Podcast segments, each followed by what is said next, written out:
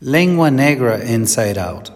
It's the first piece that I created that transcends the traditional internal space of a gallery or museum by having a presence outside an institution. The piece has a dialogue with the structure or architecture of the museum. It makes one question whether the freestanding monument is part of the structure and support holding the museum in place. Metaphorically, it also asks the question whether a museum is supporting art or is the art supporting the museum.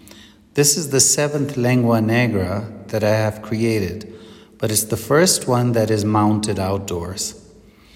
The materials used in this lengua negra are similar to building materials used in constructing buildings, which include wooden supports, jute, concrete, and iron beams.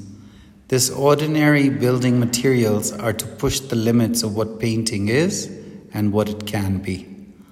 Lengua negra refers to the ability to speak things which end up coming true.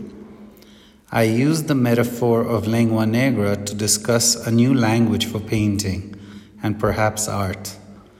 I propose to break paradigms of painting, sculpture, installation art, architectural art, to name a few. The title of the show, Lengua Negra Inside Out, is also mystical in nature.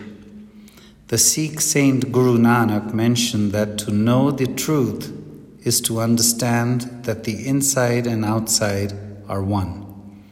I attempt to create this piece keeping this philosophy in mind.